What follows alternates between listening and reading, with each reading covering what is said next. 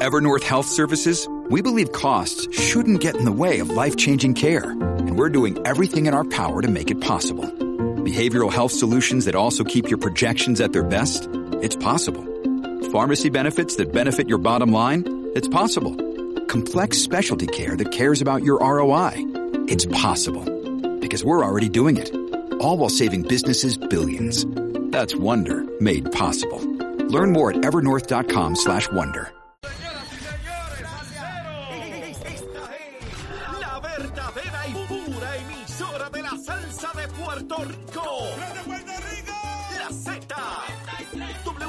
WZNTFM 93.7 San Juan, WZMTFM 93.3 Ponce y WIOB 97.5 Mayagüez. La que representa la salsa en la isla del encanto. De aquí para el mundo. A través de la aplicación La Música Z93. Tu, tu emisora nacional de la salsa.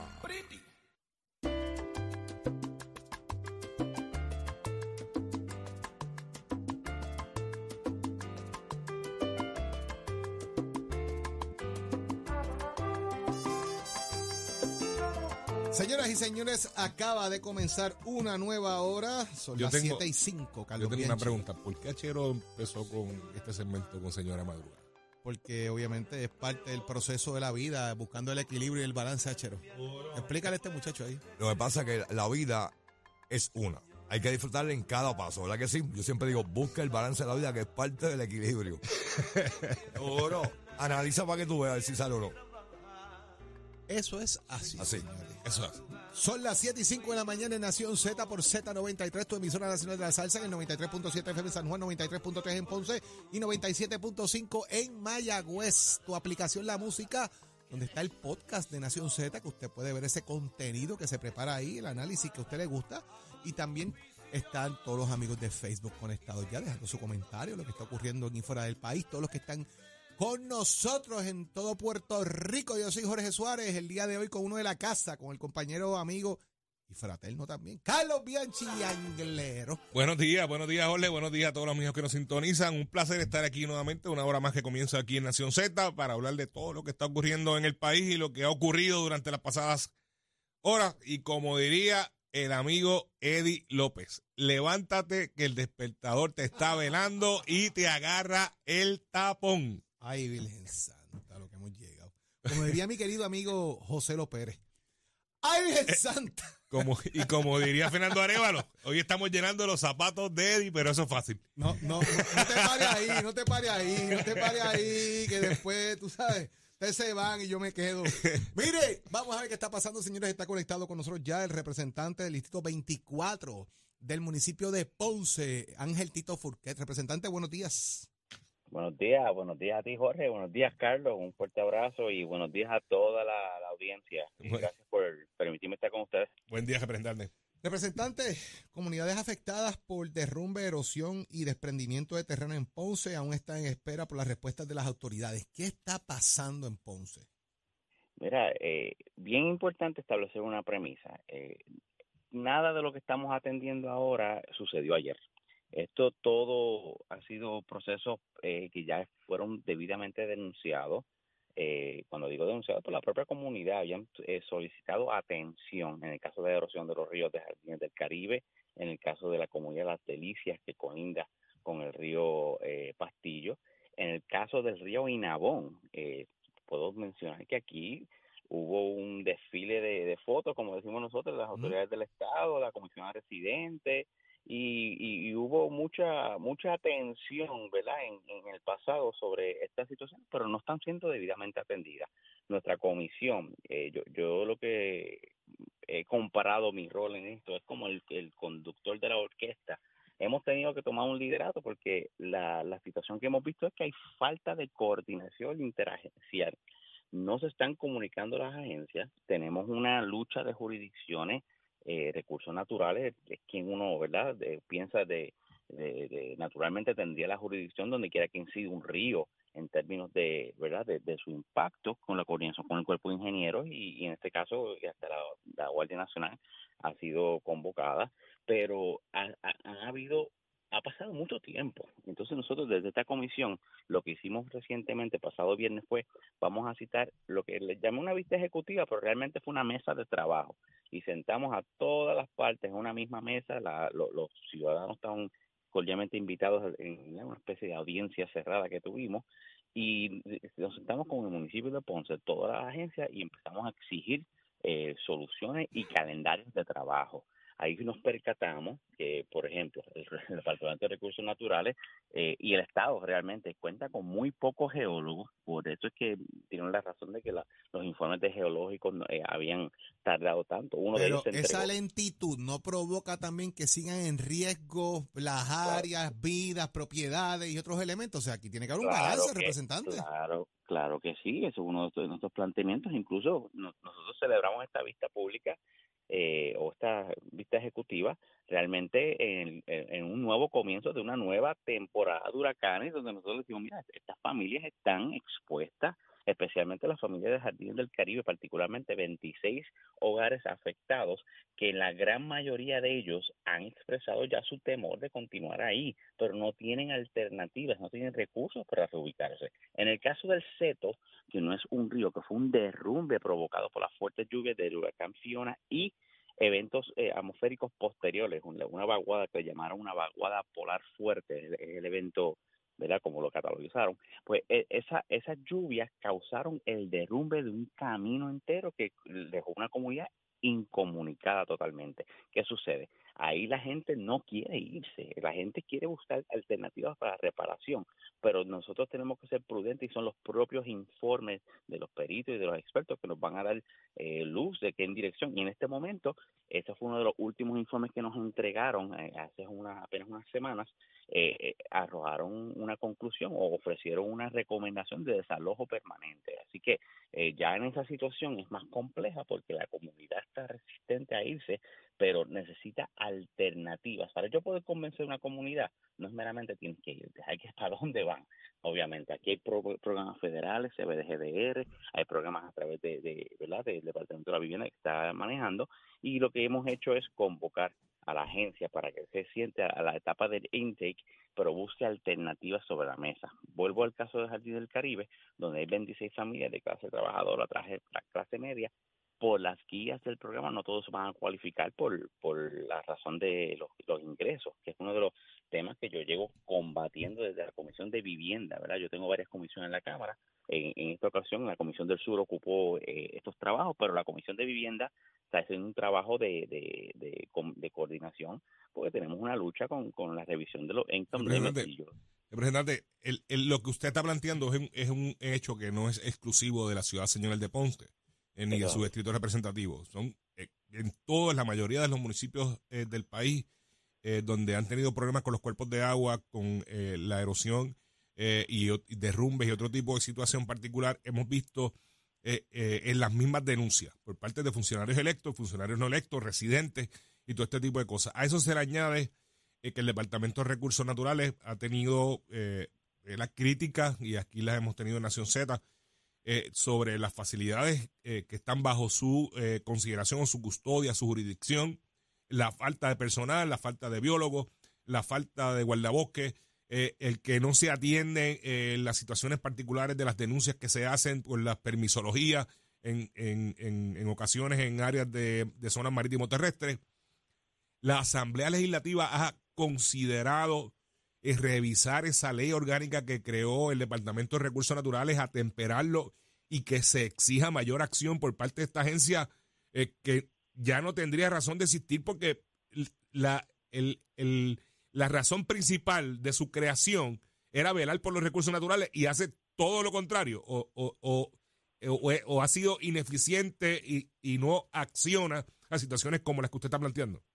Mira, nosotros en, el pasado reciente hemos sido críticos, igualmente que tú acabas de mencionar eh, varios incidentes, varias situaciones que hemos tenido que intervenir como Cámara de Representantes ante lo que aparenta ser la inacción o la incapacidad de esta agencia a la cual yo tengo le tengo mucho respeto y mucho mucho cariño a la Agencia de Recursos Naturales porque en el pasado mi papá fue director regional de Recursos Naturales en Ponce, lamentablemente él falleció en 2016 eh, durante unos eventos, ¿verdad? Un incidente que tuvo precisamente trabajando.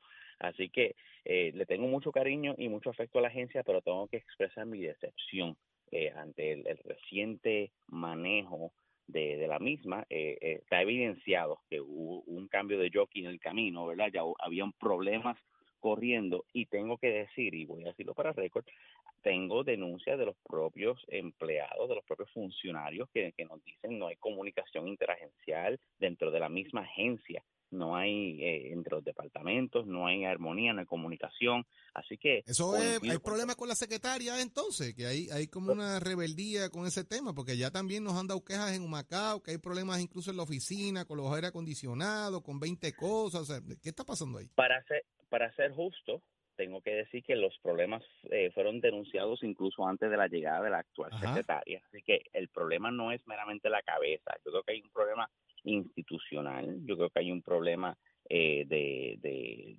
falta de recursos adecuados. Yo creo que hay un problema y aquí ha habido denuncias de que personas que están ocupando distintas posiciones que quizás no deberían estar ocupando o no tienen el requisito o las experiencias o, o verdad para para ocuparlas hay ha habido muchas denuncias. Y yo verdad lo que me ocupa a mí como representante de la ciudad de Ponce y presidente de estas comisiones son los casos particulares que estamos atendiendo pero coincido con el compañero verdad y las denuncias han sido innumerables. Ustedes saben que la cámara de representantes nosotros eh, somos respetamos las jurisdicciones de, de cada cual y hay un compañero eh, Carlos Feliciano preside la comisión de recursos naturales y el compañero me consta que ha estado eh, manejando estas denuncias, ha estado manejando estas situaciones desde su comisión y nosotros eh, hemos hecho eh, lo propio. Nosotros, además de estas cuatro situaciones, el Seto, el Jardines, Delicias y el Río Guinabón, nosotros también en el pasado habíamos denunciado la, la situación de, el- del islote de Caja de Muerto, porque en el caso de Caja de Muerto, igual que esto de los ríos, ha- hay unas eh, oportunidades con fondos federales de recuperación y mitigación para atenderlas y la agencia había sido bien lenta, ¿verdad? Eh, Recursos Naturales es subrecipiente de los fondos de, FEMA, en el caso del desastre de María, y había unas asignaciones puntuales para, para Caja de Muertos, y estamos hablando estamos en el 2023, y todavía no se han llevado a cabo ese tipo, esos trabajos de, mitigación y de recuperación de, del islote. Así que eh, es el tipo de denuncia que hemos hecho, nos hemos puesto a la disposición de la comisión, incluso traté de coordinar un impacto, vamos, vamos todos allá, un impacto de mitigación y limpieza, eh, reapoderarnos, ¿verdad? Incluso eh, llegó al extremo de que eh, radiqué una resolución en la Cámara y vamos a hacer un acuerdo colaborativo con, con el municipio de Ponce o, el tra- o si quieren hacer el traspaso lo hacemos, porque la realidad es que necesitamos atención. Así que las denuncias que ustedes han hecho aquí, que yo he hecho en el pasado y continúo haciendo con estas cuatro situaciones, Vamos pues, eh, es evidente que hay una situación de esa agencia, pero añado, hay otras agencias que tenían que también in- insertarse. Entiéndase Claro. manejo de emergencia estatal, entiéndase el municipio de Ponce, entiéndase el Departamento de la Vivienda, y lo que encontré es que no había esa capacidad de sentarse en una misma mesa, no había esa coordinación, y esta comisión lo que ha hecho es, yo, yo lo describo como me convertí en el conductor de la orquesta. Vamos a sentarnos Vamos a una mesa y vamos a calendarizar. Representante Tito Furquet, gracias por estar con nosotros acá en Nación Z y, y le damos seguimiento a eso porque es sumamente importante todo esto que está pasando en, eh, allá en. Agradecemos su atención y vamos a estar disponibles para mantenernos al tanto. Muchas gracias. Continuamos con más. Este segmento es traído a ustedes por Caguas Expressway, donde menos le cuesta un Ford. Señores, vamos al análisis del día. Me acompaña ya han conectado a línea telefónica el ex secretario de Estado y expresidente del Senado de Puerto Rico, Kenneth Davidson McClintock y Hernández. Buenos días, Kenneth. Un placer estar contigo y con el senador. Y también está el senador por Movimiento Victoria Ciudadana, Rafael Bernabe. Buenos días, senador. Buenos días, buenos días a ti, a todos ustedes y a todas las personas que nos escuchan. Hay una situación particular y quiero comenzar por ella, es precisamente eh, la queja que se ha dado sobre el plan de ajuste y el efecto que tienen los condominios. Ellos, eh, los condominios, pues obviamente han presentado lo que es de alguna manera eh, su queja en lo que tiene que ver directamente y lo que implica esto para los condominios en Puerto Rico, porque pues la situación particular, los condominios no tienen eh, de alguna forma cómo conectar plantas eléctricas, otros elementos, y, ellos lo que plantean es que se van a oponer este plan porque pagarían el doble. Kenneth, ¿cómo lo ves? Pues mira, este es un tema de los muchos que hemos discutido el senador Bernabe y yo a través de, los meses y años, en que yo tengo un conflicto de interés horrible. Este, yo soy residente de condominio hace hace 11 años. Este, y en el condominio en que yo vivo, habemos 200 condóminos que si no viviéramos este condominio y ocupáramos un solar pequeño de 500 metros, estaríamos ocupando 100 mil metros de terreno. 100 mil metros de terreno son 50 eh, cuerdas de, de terreno y, y 50 mil y, y 50, me, 50 cuerdas pues multiplicado por todos los condominios que, que, que hay aquí en, en el área metropolitana pues se estaría comiendo eh, eh, los terrenos eh, verdes que tenemos alrededor del área metropolitana increíblemente. Así que eh, cuando uno vive en condominio, uno le está haciendo hasta cierto punto un favor a la sociedad, uno le está haciendo un favor a, al pueblo de Puerto Rico. Eh, uno está eh, subsidiando una serie de gastos que si uno viviera en una urbanización o en, un área eh, urbana, eh, estaría siendo suplido por el Estado y por el municipio. Así que yo creo que si se va a, tratar a, a los residentes de condominios eh, igual que se trata a todo el mundo, pues vamos a terminar pagando mucho más de lo que pagan los demás eh, residentes y consumidores de electricidad en Puerto Rico. Vamos a tener menos alternativas de poder invertir nosotros mismos para mejorar la situación energética en, en nuestros hogares y hay que buscar una solución a ese problema que puede ser en parte una solución eh, de un tipo contributivo donde donde se resarza en algo eh, el gasto adicional que va a estar incurriendo el condominio. Senador Bernabe. No, yo estoy, estoy de acuerdo con la apreciación de, del compañero. O sea, yo creo que, primero que nada, los condominios, como se ha señalado, es una estructura que utiliza mejor el terreno que, que, la, forma de desarrollo urbano y suburbano que hemos tenido en Puerto Rico. El desparramamiento es algo terrible, sobre todo en una isla como Puerto Rico, que es una isla relativamente pequeña, eh, donde tenemos que preservar el territorio para otros usos que no sea eh, simplemente y seguir sembrando cemento. Y debe haber, hacerse justicia con diferentes comunidades. El, este problema que plantea el plan de ajuste es uno de muchos problemas que plantea el plan de ajuste eh, de deuda eh, y la y la y la injusticia que se puede hacer contra los condominios, pero eh, me parece que no debemos olvidar que este plan de ajuste tiene una gran cantidad de problemas. El problema más importante que tiene es que puede implicar y va a implicar un aumento de costo de la electricidad para todo el mundo, de condominio y no de condominio, para las familias y para las empresas. Fíjate que aquí se ha dado una situación muy curiosa, que es que entidades que por lo general están en desacuerdo, eh, y me incluyo, eh, en esto están de acuerdo. Aquí tú tienes a las organizaciones obreras, a comunidades pobres, a condominios, al Centro Unido de Tallistas, a la Cámara de Comercio, a la Asociación de Industriales, a toda toda una serie de organizaciones que muchas veces al movimiento Victoria Ciudadana, este que muchas veces estamos enfrentados sobre temas laborales, sobre temas de de, de desplazamiento, ahora digo yo, de comunidades, etcétera, sobre temas contributivos. Sin embargo, estamos de acuerdo que el, muchísimos aspectos del plan de ajuste de la deuda que se está planteando eh, implicaría un golpe terrible, tanto a las familias como a la economía del país. Así que eh, este problema de los condominios es un problema más dentro de otros problemas que plantea ese plan de ajuste y que lo, lo hace a mi modo de ver totalmente inaceptable, que sería un golpe terrible a la economía de Puerto Rico, otro aumento de electricidad, en este caso para pagar eh, a los bonistas, además de las injusticias particulares que se pueden hacer contra uno u otro sector específico como sería el caso de los condominios.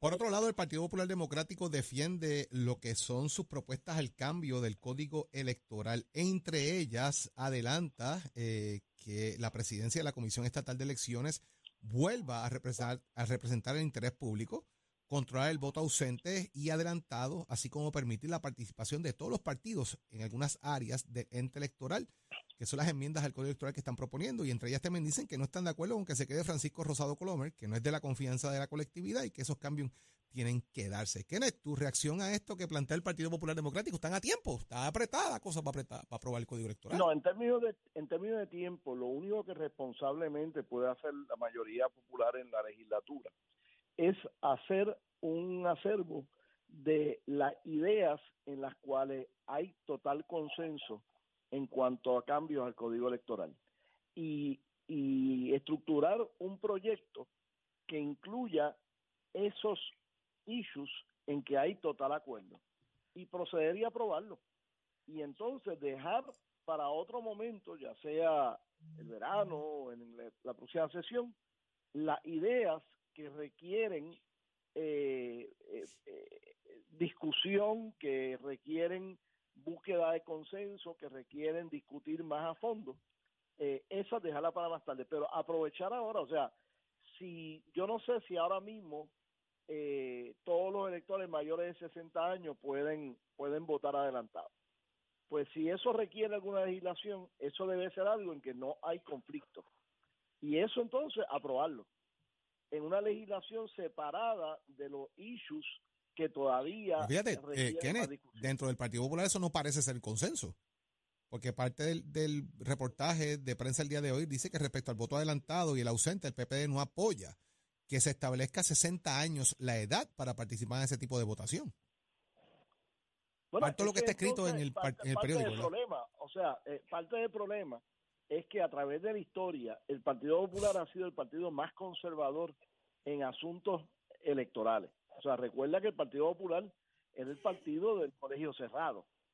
Es el partido de hacer las cosas difíciles, hacérselo fácil a, la burocracia, pero difícil al elector. Y, y pues eso es parte del problema.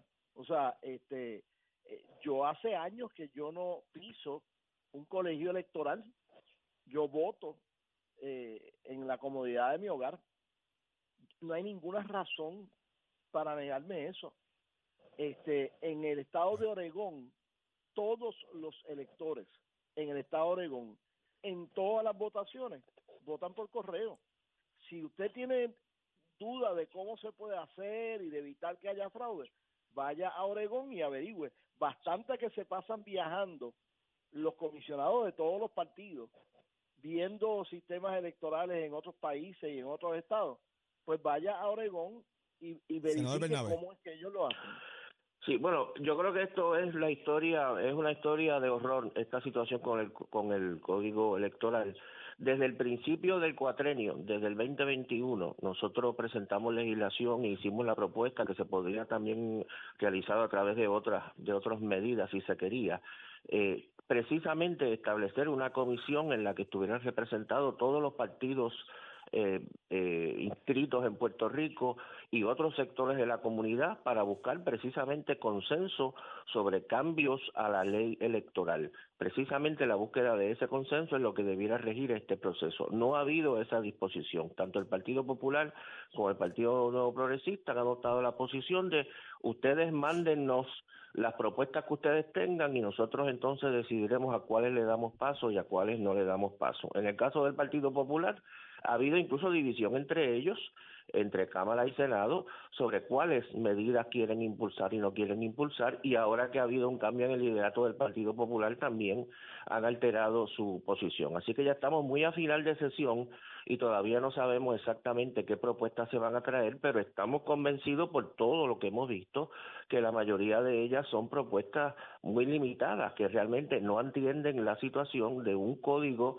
o de unos códigos que se han establecido en años recientes que lo que han hecho es limitar derechos. Eh, La realidad es que el sistema político, la realidad política de Puerto Rico se ha transformado radicalmente en la última década. Antes teníamos dos partidos que controlaban prácticamente la política puertorriqueña, había un tercer partido muy minoritario, hoy tenemos cinco partidos inscritos.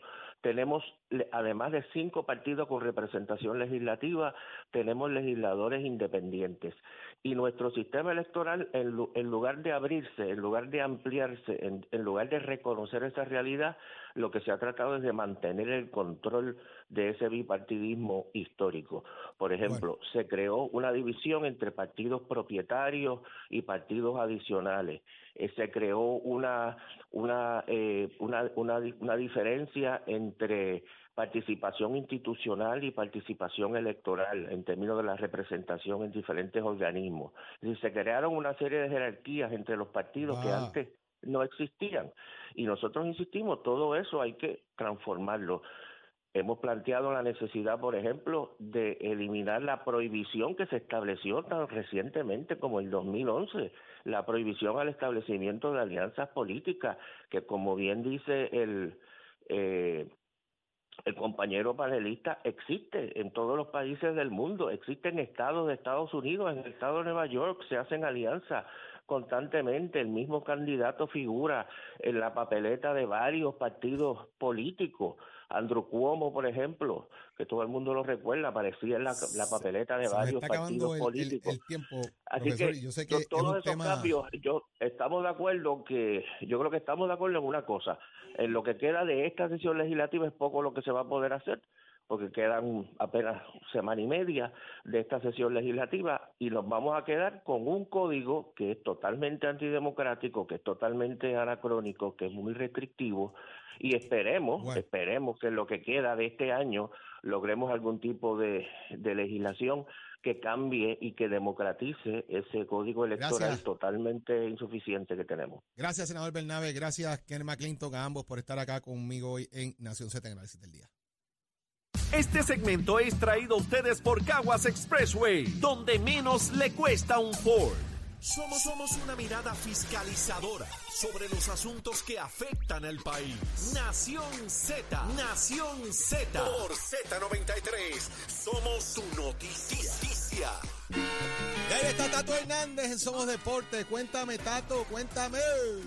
Vamos arriba, señoras y señores, señoritos, para todos, para dejársela caer y de qué manera Tato Hernández en la Casa Nación Z, Somos Deporte con oficio de Mestescoles y vamos a estar hablando de esta gran pelea que se celebró durante el fin de semana a nivel de la UFC, las artes marciales mixtas. La pelea estelar fue entre dos damas, Amanda Nunes y Irene Aldana de México. Fue muy buena pelea. Ya usted sabe, Amanda Nunes muy superior, dominó a Irene Aldana y en esa pelea, al ganar Amanda Nunes, se anuncia su retiro de las artes marciales mixtas, así que vamos a ver ahora cómo esos rankings van a cambiar y todo, porque la verdad que la brasileña se la dejó caer y de qué manera. Por otro lado, nos vamos a la celebración del Top Eliminator que se estuvo celebrando en la pista de Salinas. Vamos a ver felicitar a los ganadores de la categoría Novo. Mi pana, el campeón Bojico en el Joselito, subcampeón Don Orlando, tercer lugar para Pablo el Lugar, cuarto para el operador. En la categoría de Super Pro, Medina Transmission ganó el primer lugar, subcampeón Garaje Carmelo. Y en la categoría de los niños, los Junior Draft, el primer lugar fue para el Marik Girl, segundo lugar Derek Junior, tercer lugar la tropa de Mateo y el cuarto lugar de Miami Racing. Así que ya usted sabe también a los que están preguntando sobre la información del Corvette de Mestec de Isaiah Rojas, ya este Corvette está en nuestra institución en Orlando. Acabaron de montar el nuevo motor Supercharger. Están haciendo los ajustes. Allí mismo hay momento que lo van a estar probando para en esta semana subir para una pista de los Estados Unidos para su primera competencia a nivel de luego de los ajustes y los cambios en su nuevo motor ProCharger y usted se va a estar enterando aquí a través de Nación Cierta. También puede visitar mi página de Somos Deporte como puede visitar la página de Mestre en Facebook. Si usted se entera de todo esto, con los pisos de mente que te informa que estamos en el proceso de matrícula para agosto. Usted quiere estudiar mecánica, combinarla con la mecánica racing, quiere estudiar mecánica marina, mecánica de motora, mecánica dice, es una vueltita por cualquiera de los tres cintas y llama al 787-238-9494. Tenemos muchas ayudas. Si cualificas, también te queremos dar porcentaje en conseguirte empleo cuando termines tu año y dos meses y te conviertas en un profesional. Que mejor que eso, llama 787-238-9494. Es el numerito a llamar para una orientación en Mestre Escoles. Que tengan buen día. Achero, give it a my friend. Próximo. No te despegues de Nación Z. Próximo. Lo próximo aquí en Nación Z, la teniente Jessica Morales Serrano, señores, portavoz del comité de la Junta de Exámenes para Detectives Privados. Eso es ya mismo. ¿Quién, quién cualifica para eso? ¿Quién tomó los exámenes? Me dicen cachero. Le voy a preguntar ahorita. Ah, llévatelo.